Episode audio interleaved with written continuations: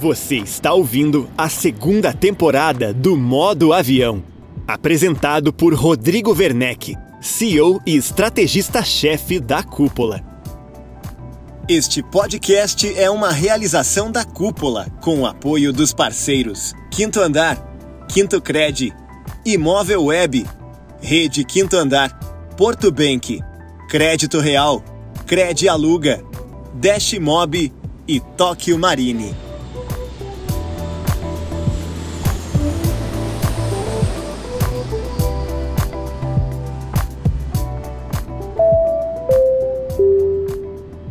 Seja muito bem-vindo, seja bem-vinda a mais um episódio do Modo Avião. Eu sou o Rodrigo Werneck, CEO e estrategista-chefe da Cúpula, hub de inteligência imobiliária com entregas de marketing, consultoria, educação e tecnologia. Hoje você vai conhecer a história de uma incorporadora que enxergou a oportunidade de rentabilizar uma região degradada de uma capital brasileira. Esta é a estratégia da ABF Developments de Porto Alegre. A empresa surgiu em 2007 como uma desenvolvedora de projetos e agora atua na incorporação. Apesar da capital gaúcha estar se desenvolvendo em direção aos bairros do sul, a incorporadora enxergou um potencial inexplorado na região histórica mais central, que fica entre o aeroporto de Porto Alegre e o centro da cidade, passando a investir em imóveis compactos com serviços embarcados e intervenções urbanas que estão mudando o rosto da cidade. Acompanhe agora a minha conversa com Eduardo Fonseca, CEO da incorporadora ABF, e saiba mais sobre a importância do legado deixado pelas construtoras para as cidades. E confira também dicas para novos incorporadores.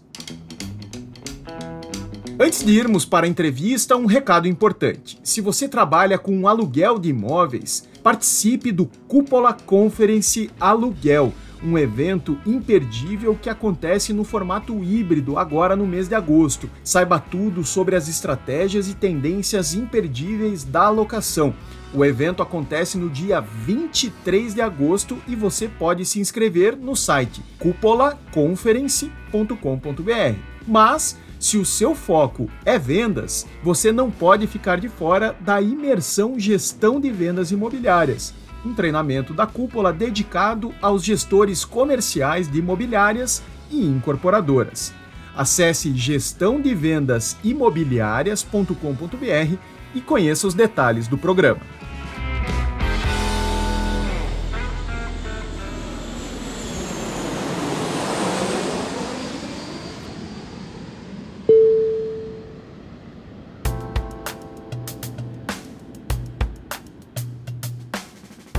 Eduardo, seja muito bem-vindo ao Modo Avião. Grande satisfação conversar com um executivo que está pilotando né, a revitalização de uma região super clássica, histórica da cidade de Porto Alegre. Obrigado por estar aqui comigo. a gente que agradece, né, Rodrigo? É um prazer estar participando do teu programa. Estamos aqui lisonjeados de, pelo convite. Maravilha. Eduardo, me conta um pouco da tua trajetória. Você está à frente da BF Developments, ah, uma empresa que nasceu em 2007 aqui em Porto Alegre, como uma desenvolvedora para o mercado imobiliário, mas que pivotou e hoje está incorporando, está né, tá partindo para a estruturação de negócios. Na verdade, a gente começou com a BF em 2007, que a gente estruturava negócios e comprava áreas e permutava com incorporadoras tradicionais. Né? A gente fez bastante isso, desenvolvia o projeto e depois fazia permutas.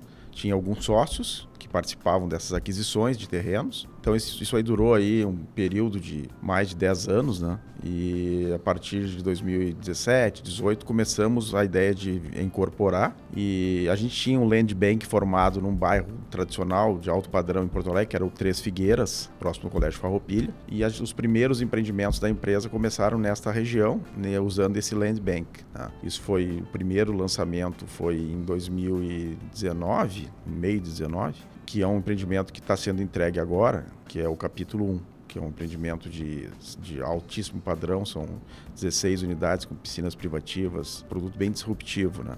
Então essa aí foi o princípio da empresa, até a empresa hoje está, a sede dela está lá no Três Figueiras, pela, a gente tem, além desse projeto, em andamento mais quatro obras no, no bairro, então assim foi o início da empresa, né? Perfeito. E aí veio a decisão de entrar na incorporação e fazer, digamos, o, o ciclo completo. O que moveu vocês nessa estratégia? Na verdade, até os terrenos que a gente adquiria já eram terrenos fora da caixa. Inclusive, no Três Figueiras, tu tem uma, uma questão de altura, de baixa altura. Então, tu não, tu não consegue fazer construções verticais, né? Então, a, já era um desafio fazer um empreendimento diferente, disruptivo, com uma construção mais horizontal. A gente vai, chega ali a quatro pavimentos, cinco pavimentos, de acordo com a Clive, enfim. Então, até a, a nós acharmos eh, em parceiros, empresas que pensassem de uma forma disruptiva, já era difícil, né? Então, foi, começou isso, né? Tipo, começou a ter uma certa dificuldade.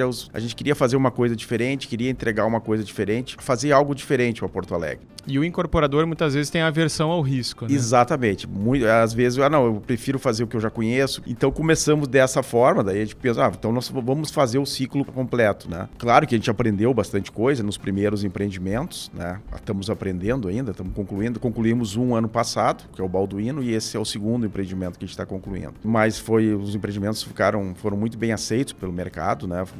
Empreendimentos muito diferenciados. A gente, nós temos uma performance de venda excepcional, assim, em relação à média do mercado. A gente tem uma, uma velocidade de venda positiva, temos um, um preço de venda, temos valor agregado. O mercado hoje reconhece nós como uma empresa que tem valor agregado, que é disruptiva, que ela é inovadora, né? Que é muito o nosso DNA. Então, a, a partir daí surgiu essa, essa ideia da gente mesmo incorporar, né? E até o próprio terreno do quarto distrito, a gente já, na época, a gente já tinha esse terreno também. É, que embora a ideia era fazer um outro produto, até um produto mais convencional através de uma permuta e aí acabamos desenvolvendo esse projeto que é um projeto mais disruptivo também no quarto distrito. Perfeito. Então vamos falar do quarto distrito, né, que é uma região conhecidíssima de Porto Alegre, né, para quem não é do Rio Grande do Sul, para quem não é de Porto Alegre, é a, a, a, região que agrega alguns bairros ali entre o centro histórico e o aeroporto, né, uma rota, digamos, dos viajantes, uma região historicamente muito rica, com histórico fabril inclusive, né, muitas indústrias indústrias ali naquela região. E Porto Alegre, ao longo dos últimos 50, talvez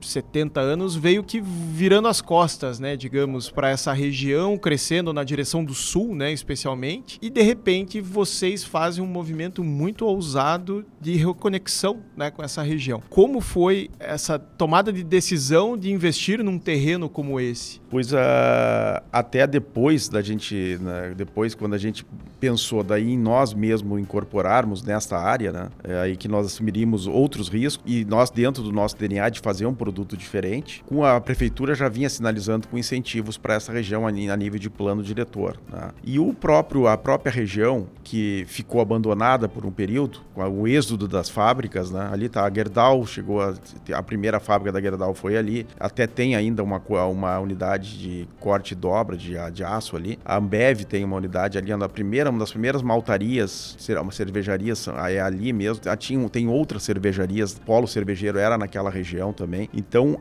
à medida que elas, essas fábricas se saem para a região da, Grande Porto Alegre, ou, ou até as, algumas saíram do estado, a região ficou abandonada na década de 70, na década de 80. Né? E de cinco anos para cá, mais ou menos, a gente comprou esse terreno um pouquinho antes ainda disso. Né? Começa a vir uma, toda a parte de a parte gastronômica e a parte de tecnologia, empresas de tecnologia, a, a indústria criativa começa a olhar o quarto distrito, olhar esses pavilhões, olhar essas, esses prédios históricos e, e começa a ir para aquela região, de uma maneira orgânica, né? Aí tu começa a fazer um paralelo, eu acabei, nesse período ali, tipo, eu ficava mais em Barcelona, acabei morando em Barcelona, ali no período de 2017 a 2020, ficava lá vindo para cá, mas ficava, minha, minha, minha, residência era Barcelona, e a gente fez muitas, buscou muitas referências internacionais, em própria Barcelona, tem o arroba 22, que é ao lado do centro histórico também, numa posição muito parecida, né? ao lado do centro histórico e na, de frente ao, com, com, o mar, né? Então é muito parecida com o quarto distrito, é idêntica. A Barcelona tem uma população parecida com Porto Alegre também, né? Então é uma, uma situação bem parecida. E que lá se desenvolveu absurdamente nos últimos 20 anos. E aí tu vê, pode tem outras referências em Londres, Lisboa, em Copenhague e outras cidades, né? Estudamos bastante esse é, todas essas regiões revitalizadas do mundo e pensamos em trazer algumas coisas para cá, né? E nesse momento a prefeitura estava muito aberta a oferecer incentivos a, a, a, projetos semelhantes ao nosso, né? Que a gente valoriza muito a parte de urbanismo, de uso misto, uh, da conexão com o espaço público. Então a gente, tudo isso a gente procurou incorporar no nosso nosso projeto. Então, dentro deste contexto, uma, uma coisa que se criou, por exemplo, que é uma obra praticamente uma PPP, que era uma contrapartida do empreendimento, é, uma, é um bulevar ligando ao o quarto distrito, o nosso empreendimento, até o Moinhos de Vento, que é uma, espécie de parque linear assim, tipo uma Rambla de Barcelona, né? Lá até eles têm agora um, um projeto que é a Super Islas, que aí é aquelas quadras, elas são quadras que a gente chama de quadras acalmadas, onde a calçada fica no mesmo nível da rua, às vezes tem um estreitamento da, do passagem de carro e a rua fica uma, uma rua humanizada, né? A gente está fazendo isso na, no quarteirão do nosso empreendimento. Vai ser uma rua uma, acalmada, que a, uma prefeitura chama, né? E que a rua, a princípio, vai ser fechada aos finais de semana, né? E com a conexão, nós temos na, ali nós temos uma fábrica de 100 anos que já está revitalizada onde vai ser uma, uma operação gastronômica liderada pelo Press, com um, formato de um mercado de Barcelona, um mercado de Madrid. Vai ter 18 operações. E estamos também uma, colocando polo de arte, né? Trouxemos o, o Cobra, que fez um dos painéis desse galpão, foi pintado pelo Cobra, né? Então, então virou um ponto turístico, né? O empreendimento está em construção, lançamos ele, a primeira fase, lançamos a pouco mais de um ano atrás e em 45 dias vendemos aí 400 e são 438 unidades. Hoje ele está 100% vendido, o empreendimento, não tem nenhuma unidade à venda. E a gente, a, o segundo pavimento desta fábrica eram salas comerciais e pela, pelo cenário atual e pós-pandemia, a gente transformou em lofts. Então esse segundo pavimento que agora a gente está vendendo, que são 41 lofts, que é na própria fábrica. Então é loft genuíno, né? na própria fábrica, com as paredes de 100 anos, no próprio né, nessa própria fábrica, né? Produto totalmente Toto, to, totalmente único, né? Exatamente. Tu normalmente vê em Nova York, em Chelsea, né? E que é muito valorizado lá, né? Então tu une ali gastronomia, arte e esse, todo esse patrimônio histórico, né? Perfeito. Para mim, é, fica muito evidente a sensibilidade que vocês tiveram de ler o caminho que a cidade estava adotando. Muitas vezes o incorporador peca nessa leitura, né? Sim. Ele quer impor a sua visão de cidade, a sua visão pessoal de para onde a cidade está indo, onde ele deve se posicionar. E a cidade é um organismo muito complexo, né? Você precisa ter é, uma percepção muito afiada para perceber, de fato, o caminho que a cidade está tomando. E vocês perceberam isso, né? Vocês sentiram que o quarto distrito seria a bola da vez e estavam lá muito bem posicionados. Nessa concepção do projeto, eu imagino que vocês tiveram que ir para dentro de prefeitura, órgãos aí responsáveis pela aprovação, porque é uma aprovação muito mais complexa, né? Na verdade, a partir da essa gestão do prefeito atual, Sebastião Mello, é uma gestão que busca ser muito facilitadora, né, no sentido de, de viabilizar as coisas, né? E como ela estava com muito interesse de atrair investidores para aquela região região, que é uma região que é, um, de certa forma, um, que eles querem que se desenvolva, né, e que tem acontecido bastante coisa. A gente sempre enfrenta resistências, dificuldades da, da estrutura, da burocracia, do, que são várias entidades que tu passa, desde o EPTC, que é o órgão de trânsito, até órgão de saneamento, e enfim, para tu tem que aprovar o projeto em várias secretarias, né, ou órgãos, né? Mas a gente foi surpreendentemente assim, foi teve um caminho, teve algumas dificuldades, mas foi muito bem, foi muito bem recebido. E até o próprio secretário Germano e o prefeito Melo, eles têm um entendimento muito moderno e contemporâneo de coisas como urbanismo, como uso misto. Eles tiveram visitando Barcelona, tiveram visitando outras cidades. Então, quando tu tem um executivo que tem essa visão, visão de futuro, visão até a nível de sustentabilidade, que é a ideia ali nossa é, à medida que, a, que, a, que aquele, aquela estrutura, aquela estrutura de cidade já está pronta, tá, foi abandonada pelas indústrias, é muito mais sustentável tu incentivar o desenvolvimento daquela região que tu pode ir de bicicleta para o trabalho ou para o centro histórico, onde tu tem... Os, aquela região, ela responde por mais de 50% dos empregos uh, de carteira assinada de, de Porto Alegre. Então, se tu mora ali, tu tá no lugar onde tu trabalha. Né? Você não precisa investir em transporte público, você não precisa reforçar a rede de energia, Exatamente. tá tudo pronto. Tá tudo né? pronto, né? E tá, hoje está subutilizado, a densidade demográfica ali é baixíssima. É uma das densidades demográficas mais baixas de Porto Alegre hoje. Então, acho que o, é, esse incentivo pelo, pela, pelo executivo é positivo e acabou com essa visão deles, que é alinhada com a nossa visão, que tá, estamos estamos bastante alinhados pelo que a gente viu fora e acabou nos ajudando bastante para ultrapassar essas questões, né? E o que tu falaste, acabou de falar em relação do movimento de Porto Alegre, que tinha já a questão do, do poder público, que nesse momento que a gente, que isso aí tem, que a gente começou a fazer o projeto tem dois anos, dois anos e meio, e depois aprovamos e lançamos, Porto Alegre começa, daí inaugura sua, a, completa sua orla, a inauguração o embarcadeiro é, é, inaugurado e Porto Alegre se redescobre o rio. E a gente, o nosso, o nosso projeto, ele é escalonado, onde tu tem as, todos os apartamentos enxergam o, o, rio, que às vezes tu, que é, o rio é muito valorizado, mas pouca, em poucos lugares de Porto Alegre tu tem apartamentos, as, as regiões nobres de Porto Alegre, ninguém tem conexão com o rio, só os últimos andares nas partes altas. E aí aquilo ali é vendido como um valor agregado, né? Tipo, ah, tu enxerga o rio Guaíba, né? Numa região nobre no andar alto, porque senão tu não consegue ter essa conexão. E longe, né? Ali tu tá conectado diretamente com o rio e isso acabou ajudando na venda também. Que eu, ah, mas essa que legal tu teve enxergar o pôr do sol do Guaíba todo, todo dia, né? Tu pode e até tá próximo dessa região do embarcadeiro, da orla também, né? E eu imagino que quando vocês começaram a trilhar esse caminho, vocês devem ter ouvido muita gente dizendo que vocês estavam doidos, né? Como é que foi isso? Porque tem uma hora eu, sempre digo, né, pros, pros incorporadores o quanto eles precisam ouvir o mercado, né? Ouvir as imobiliárias, os corretores, quem está com o cliente lá na ponta e tem esse sentimento que costuma ser uh, muito, muito latente.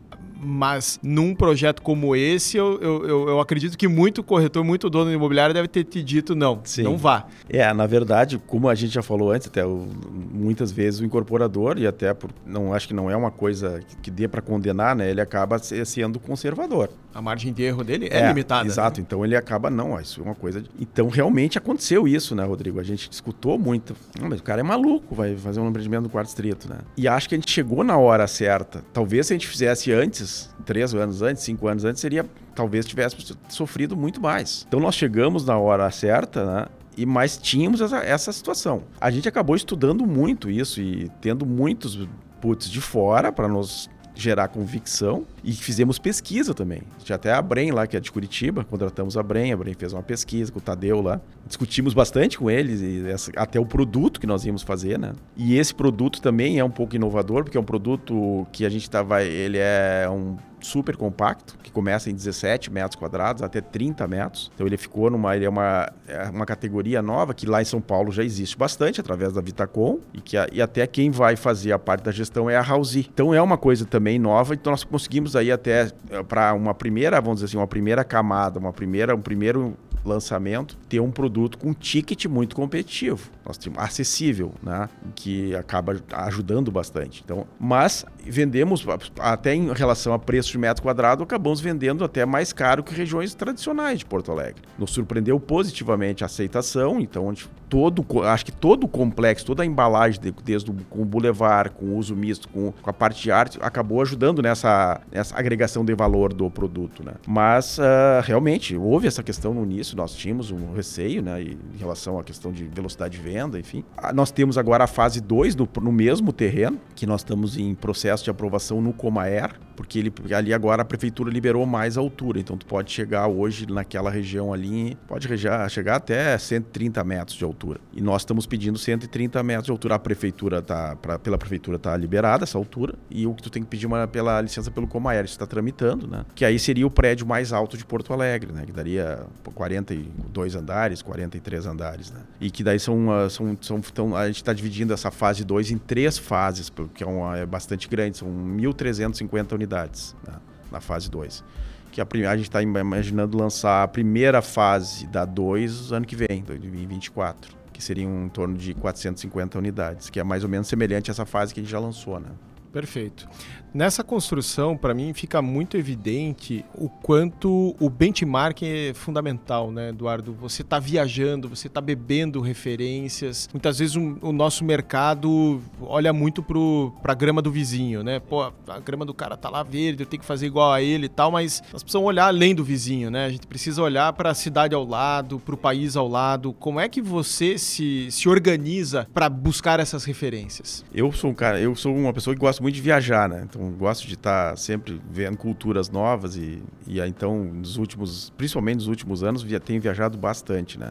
E gosto muito de, eu sou engenheiro civil, mas eu acho que de uns 10, 15 anos para cá eu acabei me, eh, ficando fã assim de uma, eu gosto muito de arquitetura, que eu já gostava antes, aí comecei a, a aprender a estudar urbanismo, né? Então, pesquisar sobre urbanismo, visitar, conversar com... Estive em Copenhague conversando com, com a, no escritório do Yangel, então são referências em urbanismo e aprendi bastante com isso, né? E aí, então, acho que isso acaba trazendo mais riqueza para os nossos projetos, né? Tu ter uma visão, tu olhar mais não pro do, do da cerca ou do, da grade do empreendimento para dentro, né? Tu olhar do teu empreendimento como é que ele está inserido dentro do, daquela região, daquele bairro. E, e, a gente fala muito lá na BF do legado, né? Que a gente, quando a gente, a, a, nós temos uma responsabilidade que é o legado que a gente deixa para as próximas gerações. Então não é fazer só um empreendimento. Tu pensar ele de uma forma sistêmica, né? Dentro de um bairro, como é esse projeto, que é um projeto grande, né? Então a gente tem muito isso de pensar ele, como é que ele está inserido naquela região que ele. E como é que a gente consegue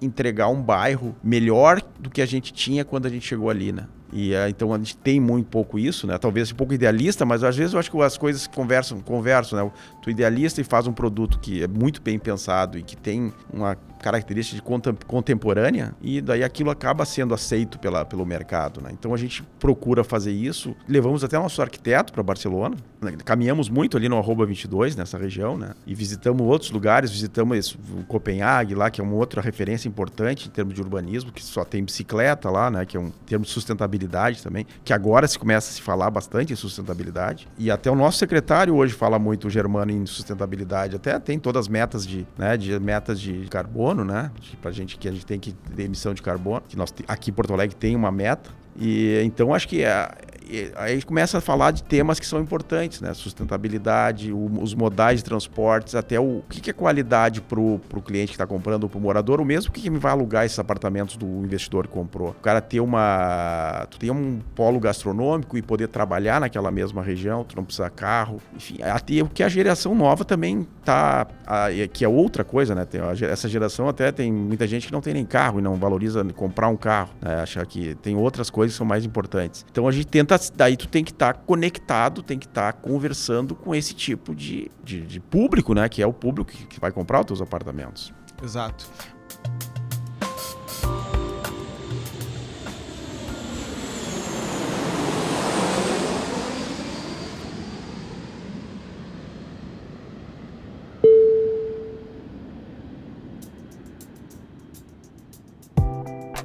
Você tocou num ponto aqui que eu queria é, explorar melhor contigo, que é a questão dos investidores. Né? Teu público, comprador do quarto distrito, é o investidor que vai colocar o imóvel para locação. Uh, imagino que você não tenha tido compradores para uso próprio, talvez pouquíssimos, né? exceções. E aí, olhando para esse público, a parceria com a Hausi do, do Alexandre Frankel me parece absolutamente necessária. Tenho visto muitos incorporadores buscando parceiros, né, buscando justamente essa estruturação de um pool de serviços que deem a segurança para o investidor de que o, a unidade dele vai estar tá sendo trabalhada, administrada, ofertada ao mercado não dá mais para pensar um produto como esse vocacionado para investidores hoje sem é, esse sistema operacional, né, que o Alexandre gosta de falar. Sim, sim. Não, é perfeito, né, Rodrigo? Nós vendemos ali mais ou menos 90% para investidor e 10% para morador final, uh, aproximadamente. Né? O Alexandre está sempre evoluindo, nas, né? a plataforma dele cada dia entrega mais coisas, serviços, né? uma, uma, gama de serviços enorme. Tem todo um penso, né? desde a concepção do projeto, então ele participa do penso da concepção do projeto, de, das áreas comuns e, e etc., como é que vai funcionar o empreendimento. E, aí, e ali tu tem uma, também uma flexibilidade até da questão da... Tu tem, pode, pode alocar por curta, média e longa duração, né? Então tu tem bastante flexibilidade nesse sentido sentido, né? De, de daqui a pouco tu, aquilo ali pode ser uma, uma um, produto que para também curta curta temporada, né? E então realmente esse, é importantíssimo tu ter essa, essa plataforma, né? Isso ajudou bastante na comercialização também. É era mais um elemento que ajudava bastante no processo e conversava com, com a contemporaneidade do projeto, né? Então acho que uh, nós estamos contentes ali. Vamos, estamos até temos outros já projetos com o Alexandre lá com a Rausi e em outras regiões da cidade. E as coisas estão, a gente realmente acha fundamental. Uma, uma característica que eu percebo em projetos como esse do quarto distrito, muito bem sucedido, eu percebo que alguns, alguns incorporadores resolvem agregar tipologias diferentes e colocam de repente um apartamento ali de 50, 60 metros, alguma coisa com dois quartos, enfim. E aí tem muita dificuldade para vender essa unidade, porque aí o investidor já olha para esse produto com o pé atrás. Me chamou a atenção o arranjo final do, do quarto distrito, que vocês focaram nos super compactos. Vocês não abriram para compactos comuns, né? Foi uma decisão bem pensada, me parece muito assertiva, né? Sim. Isso realmente às, às vezes é um desafio e a gente quando conversou, quando viu a pesquisa e falando lá com o pessoal da, da Brain, né? A gente discutia tipologias, né? A que tipologias a gente ia colocar ali. E isso que tu colocou é perfeito, né? Às vezes tu mistura tipologias, às vezes tu tem, daí tu tem mais dificuldade. Daqui a pouco aquele apartamento vai ter que ser vendido para o morador final, é outro perfil de venda, enfim. A gente, as, até a gente, tipo, as nossas tipologias eram muito, eram tipo, eram 17, que era 17 alguma coisa, e 22 metros quadrados. Eram essas duas tipologias. Aí depois a gente tinha umas que a gente chamava de penthouse, que são as que tem um terraço, que são, como ele é escalonado, virados para o rio, que é um, seria um, seria um penthouse, né? E essas penthouses tinham em torno de 30, 35 metros quadrados, dependendo do tamanho do terraço. Então, não era nem que elas nem eram de não, não tinha unidade de um dormitório, tinha, todas eram lofts. 100%. Só tinha essas unidades penthouse que elas o ticket delas eram, mas eram muito poucas dentro do todo, né? Então a gente acabou eu acho que tem um depende do ângulo tu olhar, fomos bastante radicais no sentido de não colocar outra tipologia, né? E também por outro lado até a gente acha que nessa primeira fase tá, o, o ticket era importante para nós, né? Nós tínhamos que ter, ter um ticket competitivo, né? Para oferecer a, pra, tu vai oferecer mais acessibilidade para um público que talvez não.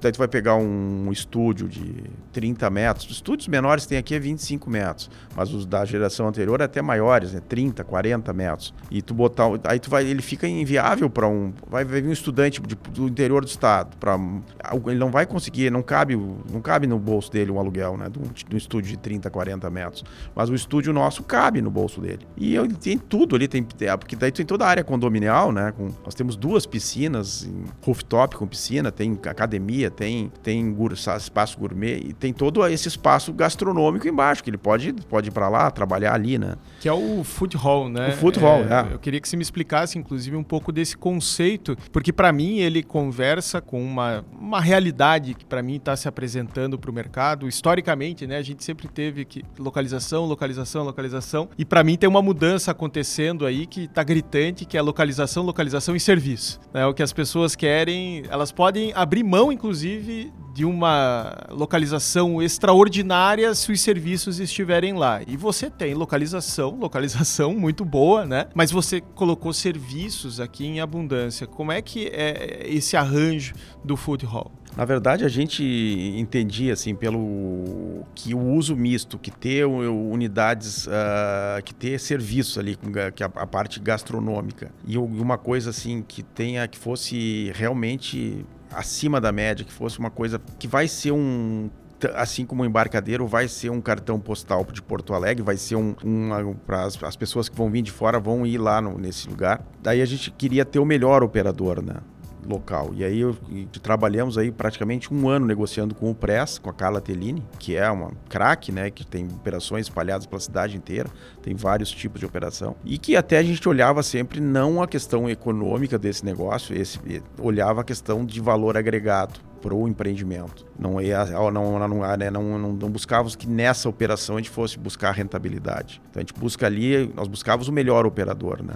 Para ter o melhor serviço. O dinheiro você ganha com metro quadrado. Né? Exatamente. Né? Depois temos, a, nesse caso, nós teríamos a fase 2, né, Rodrigo? Que é, tem mais um, nós estamos falando do VGV de, da primeira fase de 150 milhões, a segunda de 450 milhões, né? E até a mesma coisa valeu para a questão da empena do Cobra, né? Que é um, foi um artista, é um artista renomado, hoje está em, talvez o Noro hoje, neste momento, está em mais em alta no Brasil. Foi um esforço muito grande para trazer ele, né? E que para compor esse, né, essa, essa, essa região de essa, essa parte de serviços do, do, do projeto projeto. E então a, trazer o melhor, o que tinha de melhor em termos de serviço, em cima de referências também. A, a Carla viaja muito, acho que viaja mais que eu. A Carla adora viajar e buscar referências. Então, referências como a Boqueria lá de Barcelona, como o, o, o São Miguel lá de, de Madrid, né? Que tu vai lá, que tu tem desde tapas até uma comida mais rápida, um, tu vai ter um X, que a, tem a operação de X, vai ter um churros, né? Vai ter um café, né?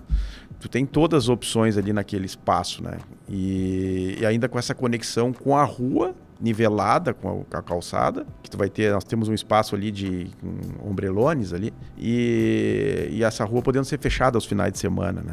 Então aí eu acho que tu acaba conversando com, com o projeto com, e até gerando aquilo ali um ponto de encontro que acaba sendo uma. Ele acaba gerando uma pressão no sentido de buscar cliente para esses, esses próprios apartamentos que vão ter que ser locados, né? Porque ali, ah, eu quero morar nesse lugar, porque ali é que as pessoas se encontram, né? Ali que tem serviços, enfim. E que na fase 2 a gente está prevendo alguma coisa na daí de coworking, estamos uh, buscando aí alguma coisa na área de ensino, tecnologia, uh, na parte da base da fase 2, né?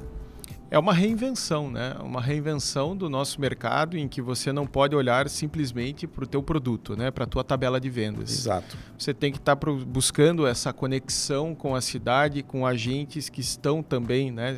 Se reposicionando. Para mim isso é muito evidente, assim, o quanto nós não estamos desconectados da cidade, embora o pensamento antigo seja ainda, né? De que o incorporador vai lá, ele compra o terreno, ele faz a, a obra entrega o produto. Não. Fazemos parte de um, de um ecossistema muito mais amplo, que é a cidade, e vocês têm uma leitura diferenciada disso. É, até, né, Rodrigo, a gente tem, tem, é o normal, tu vai lá e monta um, um, um projeto, às vezes tu tem uma base lá, tu, tu, faz lá uma base comercial, tem lojas, né? E depois faz um prédio, às vezes um prédio comercial, às vezes até um residencial, com as, a base de lojas. Mas a gente poderia fazer isso, ter feito isso, tentar vender pelo maior, maior preço de metro quadrado quadrado dessas lojas, né? Sem tem, tem um penso a respeito disso. Ah, vamos, essas lojas a gente vende para qualquer um, vai lá, cada um bota uma coisa que quiser. Só que a gente achou que isso, isso depois vir, é, ele acaba sendo um problema e não é um valor agregado para o nosso, pro, pro, pro cliente que vai comprar o nosso apartamento. Agora, quando você faz essa curadoria. Né? Exatamente. Né? Essa busca estratégica por parceiros que agregam, que sem olhar para o resultado econômico, que às vezes tu não consegue unir as duas coisas, para te atrair esse parceiro, tu tem que também oferecer alguma condição para ele também, né? Tá empreendendo contigo ali naquele local né? Ele está sendo um pioneiro, né? Então a gente pensou sempre dessa forma, né? E de, olhando hoje de trás para diante, nós vemos isso que com certeza ajudou muito, foi muito importante nesse processo de comercialização, né? Porque a outra coisa que acontece também de, nesses produtos, né? É tipo a, ele tem um, tu, às vezes tu vende bastante no início, ele é um, a, a, condição a gente tem uma condição de pagamento que não é uma condição tão facilitada é uma tabela de uma tabela nossa é 42, 58, 42 durante a obra, 58 de financiamento. Normalmente tem tabelas de 30, 70. Então ela já é uma tabela mais difícil. Então o cliente é um cliente mais consistente, né?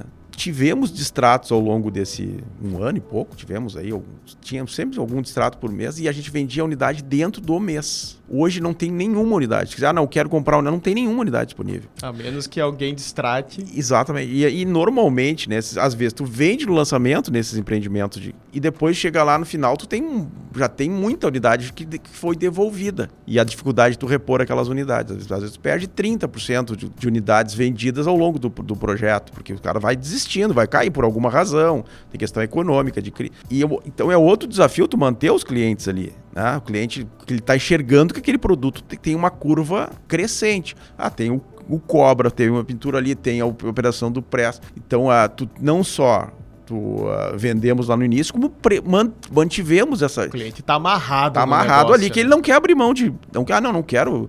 não quero uh, vender a minha unidade, quero ficar com ela. Né? Então acho que é outra coisa que, para isso também, tu ter essa, esse tipo de operação, essa estruturação, essa curadoria, também acaba ajudando nesse sentido, né? O cliente reconhece, né, quando ele está dentro de um negócio extraordinário. Quando você tem um número grande de distratos, óbvio que a, a conjuntura macroeconômica ela é, sempre influencia, mas é nessa hora que a gente percebe o quanto o cliente está comprado de verdade. Né? Exatamente. Né? Porque ah, alguns meses atrás me trouxeram uma situação de um empreendimento em Florianópolis que teve problemas de licenciamento e o incorporador chegou para devolver o dinheiro dos clientes ninguém queria pegar o dinheiro de volta. Tava sim. todo mundo Bem, pronto, sim, sim, esperando, não, que seja um inverno longo, dois, três anos, não tem problema nenhum. Eu não abro mão desse produto porque a localização é incrível, enfim para mim é um termômetro quando, quando os distratos estão em velocidade muito lenta e quando você não precisa, eu imagino que você não esteja nem fazendo marketing, né? Pra, é, pra... na verdade agora a gente faz só uma, uma coisa do, desses dos lofts, né? Dos lofts, esse que a, que, tamo, que a gente lançou agora recentemente, vendemos já um, quase a metade, são poucos, são 40. Então esse nós temos um decorado lá, então esses a gente vende. É uma venda, é um produto de bastante valor agregado. A gente pegou um arquiteto aqui, de, que é um arquiteto bem reconhecido nessa de que faz por coisas de revitalização, fez o 20/9, fez o 1835 lá na Serra. Então ficou um, um loft nova-iorquino, né? E ele é vendido daí de uma maneira mais, até ele é mais artesanal, né? Não é um produto mais, então ele é uma venda que nós também não temos pressa. Então hoje nós temos, o, quem vai lá tem, tem esse produto para e até ele está num outro ticket também, era um ticket mais alto, né? Então é mais o produto, às vezes, não, mas eu quero comprar aquele que é mais acessível. Lá não, que nós não temos mais. Né? Então acaba acontecendo isso. Tem a fase 2, mas a fase 2 ainda nós não temos nem nada né, para ser. Pra, não temos tabela, não temos nada ainda. Maravilha. A gente está caminhando para o fim aqui, Eduardo, mas eu queria ouvir um conselho, um conselho seu para os jovens incorporadores que estão começando, que estão com essa mente, essa mente inovadora que, que, que você tem, com essa sede de fazer diferente. Que conselho você daria para os jovens incorporadores que estão chegando ao mercado e buscando a inovação? Eu acho que ainda, ainda, mais quando tu é jovem, também acho que tu, essa questão que tu comentasse, né, de, de, ser conservador, né, que é um pouco de característica, mas quando tu é jovem, teoricamente teria mais, era ter, ter mais propenso. O meu conselho é para que ele não fique com medo de pensar diferente, de ser disruptivo, de, ino, de inovar, né. Eu acho que isso é uma coisa que acaba sendo importante, sendo um diferencial, né. Então, meu conselho assim não tenha receio de ser inovador, de pensar diferente, de trazer coisas novas, né? E aí até tu falou dos benchmarkings também, né? Isso, tem muita gente que viaja, tem, tem alguma coisa que ah, eu acho que até essa juventude, teoricamente, que, é, que convive com startups, que até é uma geração nova, né? Então é mais ou menos esse mesmo raciocínio, né? Tu, tu tem, tem que ter apetite para fazer coisas disruptivas, inovadoras e entregar coisas novas para a sociedade, né? Perfeito, maravilha. Eduardo, eu quero te agradecer imensamente e te parabenizar por esse projeto fantástico. Para quem vier a Porto Alegre daqui em diante, acho que a experiência não será mais a mesma, né? Vai todo mundo descer do, do avião e vir para o centro de Porto Alegre, curioso, né? Esperando ver ali os, os primeiros sinais da, do, do quarto distrito subindo. Sim. Imagino, a previsão de entrega está para quando? É 25, é segundo semestre de 25. Perfeito. Então imagino que aí para final de 23 a gente já tem movimentação sim, sim. Não, tá- visível, tá, a, né? obra já está subindo, né? Já Legal. começa a subir. Maravilha, maravilha. Muito obrigado, meus parabéns e espero que o nosso público saia inspirado dessa conversa. Ah, muito obrigado. Nós agradecemos a participação, foi uma conversa muito rica e é, estamos super contentes de ter participado aqui do programa. Feito.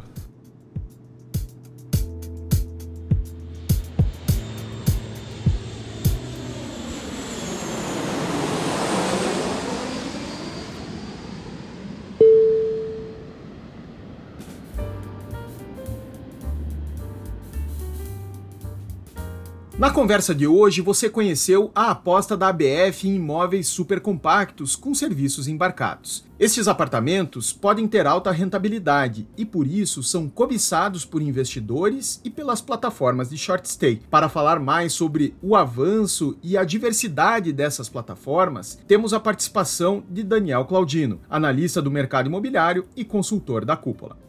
Estamos passando por um momento de transição onde o papel das locações por temporada, comumente conhecidas por short stay, está se transformando a partir das novas demandas de mercado. Mas o que é locação por temporada? A Lei 8245 de 91, a Lei do Inquilinato, em seu artigo 48 estabelece: considera-se locação para temporada aquela destinada à residência temporária do locatário para a prática de lazer, realização de cursos, tratamento de saúde, feitura de obras em seu imóvel e outros fatos que decorrem tão somente de determinado tempo e contratada por prazo não superior a 90 dias, esteja ou não mobiliado o imóvel. Ou seja, a lei traz uma lógica de prazo e finalidade para caracterizar o que é temporada. Se abaixo de 90 dias e para fins específicos, ela pode ser ou não considerada locação para temporada. Ocorre que novas formas de morar não previstas por lei e pelas opções de serviços oferecidos pela maioria das imobiliárias surgiram. Um público quer morar às vezes 60 dias, 120 dias, com pouco compromisso e que pode mudar de ideia durante a experiência. Para isso, muitas construtoras já estão planejando apartamentos cada vez mais compactos para este perfil de público e com novos serviços no condomínio, que vão desde personal trainer e até locação de cooktop para você eventualmente cozinhar. Mais do que apartamentos compactos, essas pessoas querem morar em locais mais centralizados. E é aí que entra o trabalho do retrofit, recuperar edifícios que já estejam estabelecidos em locais centrais. Além de recuperar prédios antigos em sua estética e estrutura, agora o retrofit também repensa a vocação do prédio transformando antigos residenciais com enormes salões de festas e até edifícios comerciais em edifícios com mini mercados, maiores espaços para coworking e até uma área específica para trânsito de motores de aplicativos. É o que podemos chamar de retrofit funcional, uma intervenção estrutural em uma construção já existente com a finalidade não apenas de modernizar ou aprimorar aspectos estruturais, mas, sobretudo, de conferir uma nova função a um edifício residencial, o de ser um abrigo cada vez mais transitório e rico de serviços pay-per-use.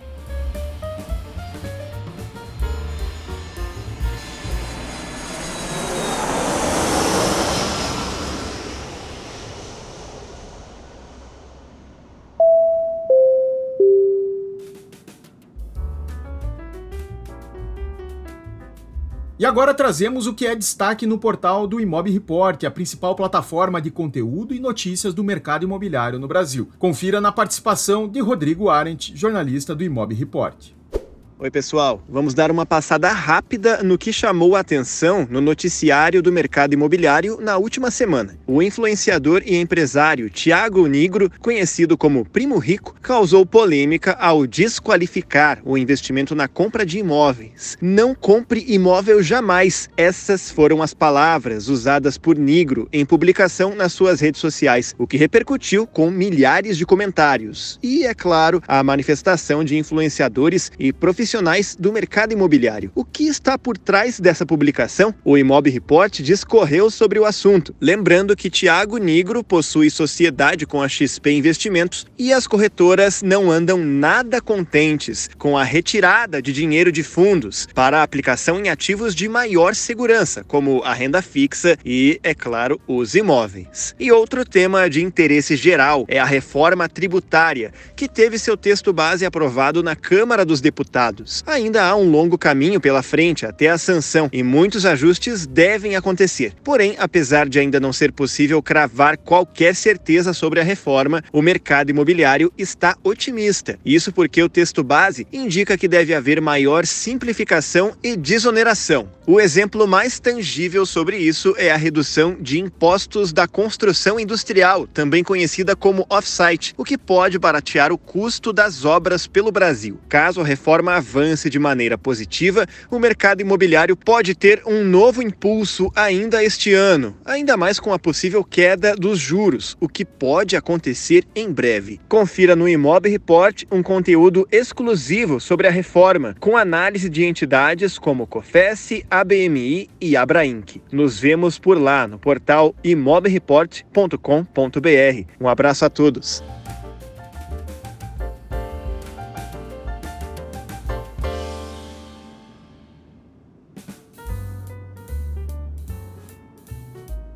Agora vamos atualizar os temas quentes do Imob Premium, a assinatura com conteúdos exclusivos de aluguel e vendas do Imob Report. Confira com os jornalistas Carlos Simon e Fernanda Bertonha quais são os últimos destaques do Imob Premium.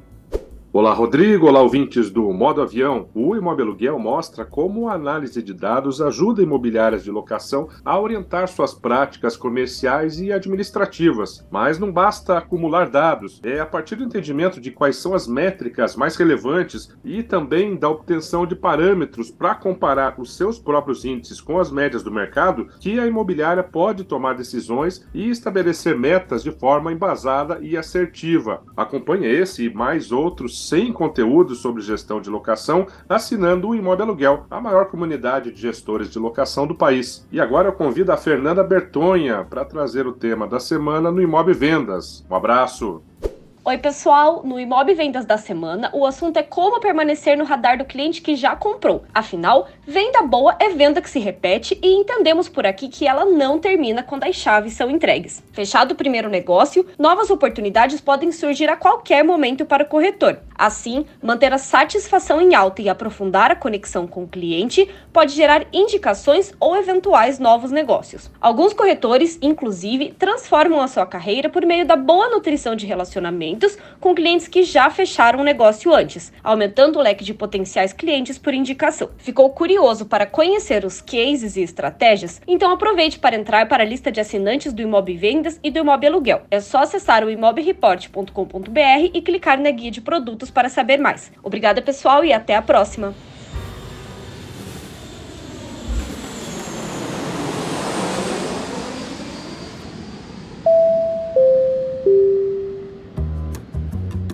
E assim fechamos mais um episódio do Modo Avião. Siga o Modo Avião no Spotify para receber as próximas edições e no Instagram acompanhe também o arroba. Obrigado por ficar conosco até aqui. Um abraço e até o próximo episódio do Modo Avião.